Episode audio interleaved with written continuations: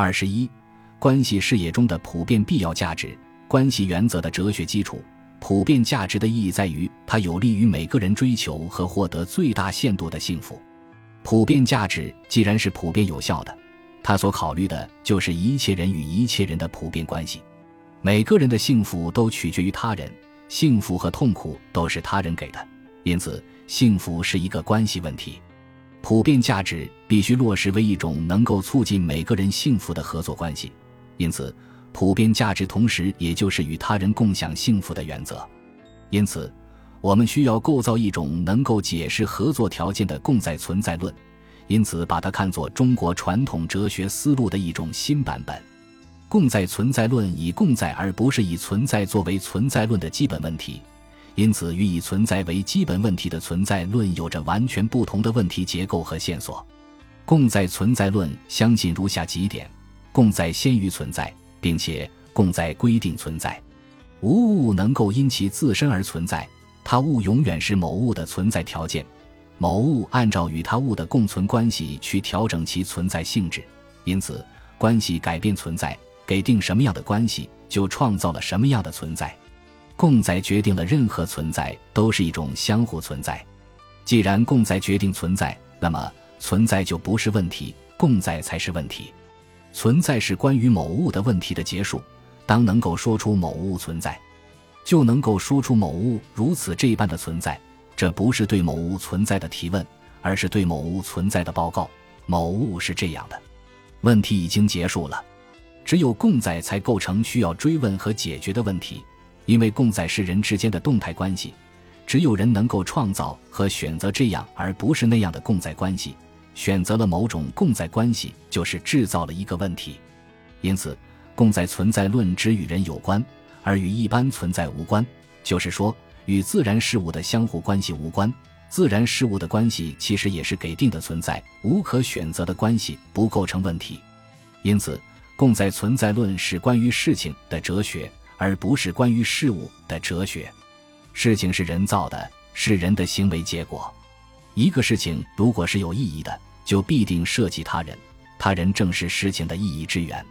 根据共在存在论，一种良好的共在关系必须是普遍受惠的关系，一种普遍价值必定是一种普遍受惠关系所能够定义的。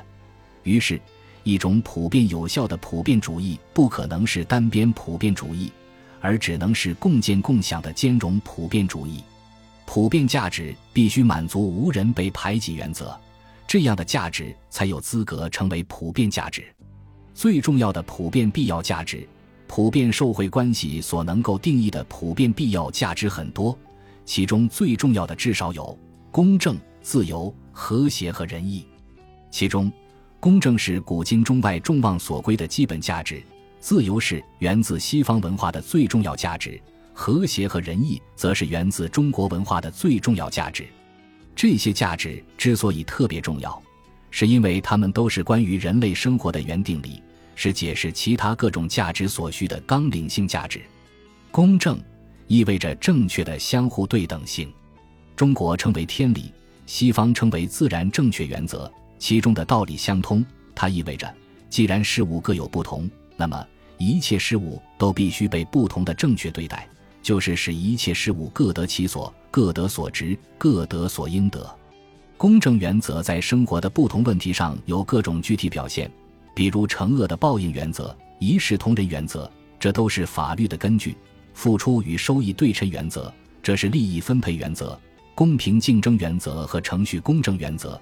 这是一切社会游戏的规则，还特别表现为总原则的金规则及一切人际交往、互相对待和合作的一般原则。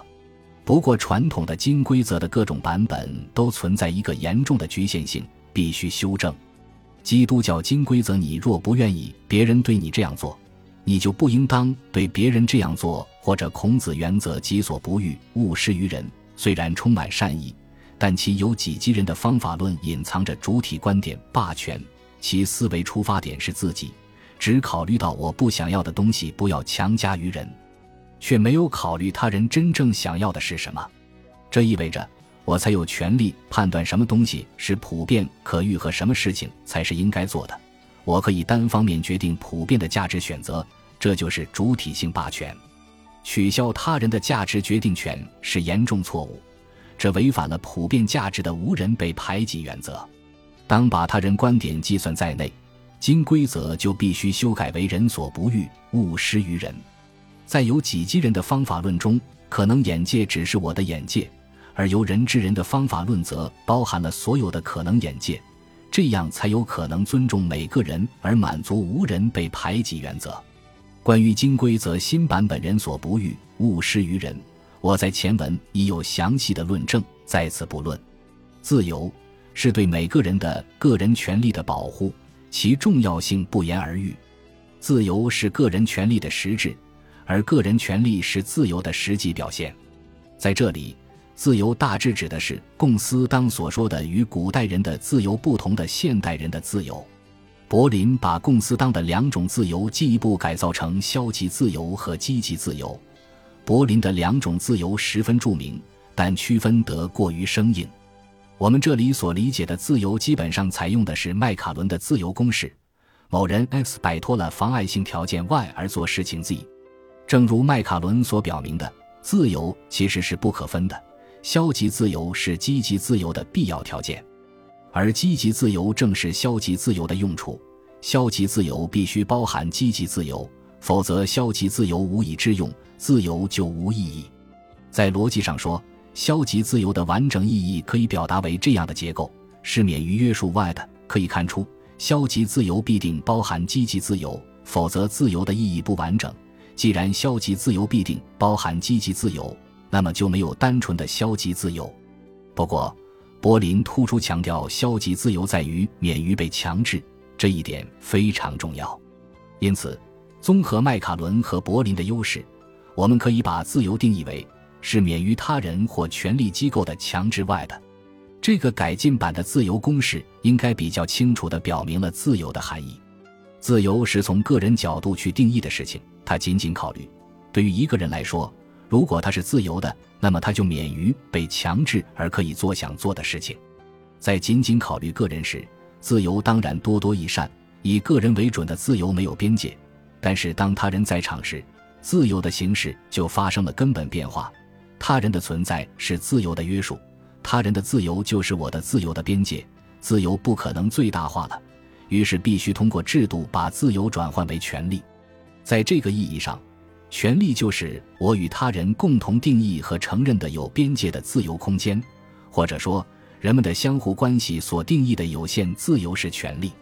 尽管自由属于个人，但每个人的自由与他人的自由是冲突的，因此，个人自由作为普遍价值的合法性无法在个人身上获得证明，而只能通过相互关系而被证明。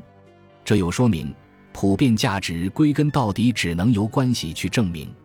和谐是最优化的合作，有时和谐很容易被曲解为一种消极和平主义原则，无非是弱化冲突、避免冲突、回避冲突的策略。和谐当然包含了避免冲突的和平主义，但这只是和谐的一种非常次要的含义。根本上说，和谐是一种积极价值，它意味着积极解决矛盾和冲突的合作原则。如果不是这样的话，所谓和谐就没有重要意义了。很明显，避免冲突只不过是消极的回避矛盾，而不是解决矛盾。而矛盾和冲突是不可能通过回避去解决的，甚至是不可能回避的。因此，对和谐的消极理解会导致把和谐歪曲为掩盖矛盾的策略。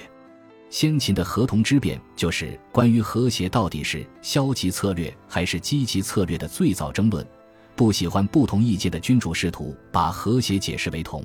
就是试图把和谐变成掩盖矛盾和冲突的做法。当时学者就进行了拨乱反正的反驳，清楚地把和谐定义为不同事物之间的积极合作方式。在这里，重申我关于古典和谐原则的一种当代理解。和谐原则的关键理由如下：事物的多样性是每个事物能够生存的必要条件。一种事物单靠自身不可能生存。而必须与另一些事物互相配合而共存，于是共存先于存在，共存是存在的先决条件。这是中国式的存在论观点。各种事物只有互相配合，才能使每个事物达到其最优状态。同样，人之间的互惠关系将使每个人的利益都获得改善。和谐的基本精神就是兼容合作才能共荣。于是，和谐策略意味着某一方 X 要获得利益改进 X 加，当且仅当；另一方 Y 必定同时获得利益改进 Y 加，反之亦然。于是，促成 X 加的出现是 Y 的优选策略，因为 Y 为了达到 Y 加，就不得不承认并促成 X 加，反之亦然。由此。和谐策略可以理解为一个普遍强化的帕累托改进，它能够解决一般的帕累托改进所无法彻底解决的问题。因此，和谐就是普遍最优的合作。只有和谐策略才能产生人人同样满意的普遍受惠的利益改进。我愿意将这一和谐策略称为孔子改进，以纪念孔子的一个简练而优美的表述。仁义是关于义务的价值。虽然仁义的概念众所周知，但其实一直没有得到精确的学术定义。从直接的意义看，仁意味着任意两人之间普遍有效的良好关系。根据古典儒家如孔孟等的用法可知，仁属于人心概念，因此人的比较完整的意义是任意两人的人心之间的普遍有效良好关系，或者说人是良好的心性关系。同样，根据孔孟观点。人是人所以为人的人性，以至于如果不仁，就在道德概念上不是人而归入禽兽之列。由此可知，孔子关于仁者爱人以及为人者能好人能恶人的深刻含义。人的本质在于能够把人当人，并且仁者只爱那些能够把人当人的人，而把人当人的人就是愿意与人共建良好关系的人。这其中存在一个互动结构，互相把人当人的关系就是人成为人的条件。孔子正是以人的概念所蕴含的循环意义，制造了人对人的绝对价值的证明，以人之间的最好关系证明了人的至尊性，而无需借助人之外的条件。这是儒家思想不需要神的根本原因。由人的概念可以看出，人要成为人，就需要善待他人。正是人互相把人当人的关系，创造了人的绝对价值。作为新型关系的人，需要事实证明，人的实现方式就是义。没有落实为义的人没有意义，义就是以实际行为与他人共命运。每个人的命运都掌握在他人手里，他人就是我们的命运。没有人能够自己拯救自己，每个人都需要他人的帮助和成全。他人就是我的存在条件。任何一个人的命运都是由人之间的关系所定义的。既然每个人都只能从他人那里获得帮助，对人以人的他人就是恩人。仁义无非是说明，在他人之外无拯救，在人间之外无拯救，只有人能够救人。所以，人对他人就负有义不容辞的做人责任。对他人负有做人责任，意味着，当他人遇到无法克服的困难，我们就有责任帮助他人。这是一所要说明的一般做人义务。这种具有形而上学高度的人类一般义务事宜的第一含义。另外。义还意味着一种特殊义务，大概可以表达为：如果 A 无条件的帮助了 B，并且如果 B 自愿接受了 A 的帮助，那么 B 就因此有了在 A 需要的情况下帮助 A 的义务。人们在生活中判断一个人是否有情有义或不仗义，通常就是根据这一标准。这种由特定关系所定义的特殊义务是义的第二含义，在理论上看。仁义价值对于构造一个全面的普遍价值观极其重要。仁义强调的是人对人的义务，即仁义，这与人权构成了价值平衡。如果只有人权而没有仁义，或者如果权利优先于义务，或者义务优先于权利，都是价值失衡。这种价值失衡必定破坏公正，最终使权利和义务都得不到保证。可以看出，没有自由，每个人就可能被迫害。没有仁义，每个人就可能无助。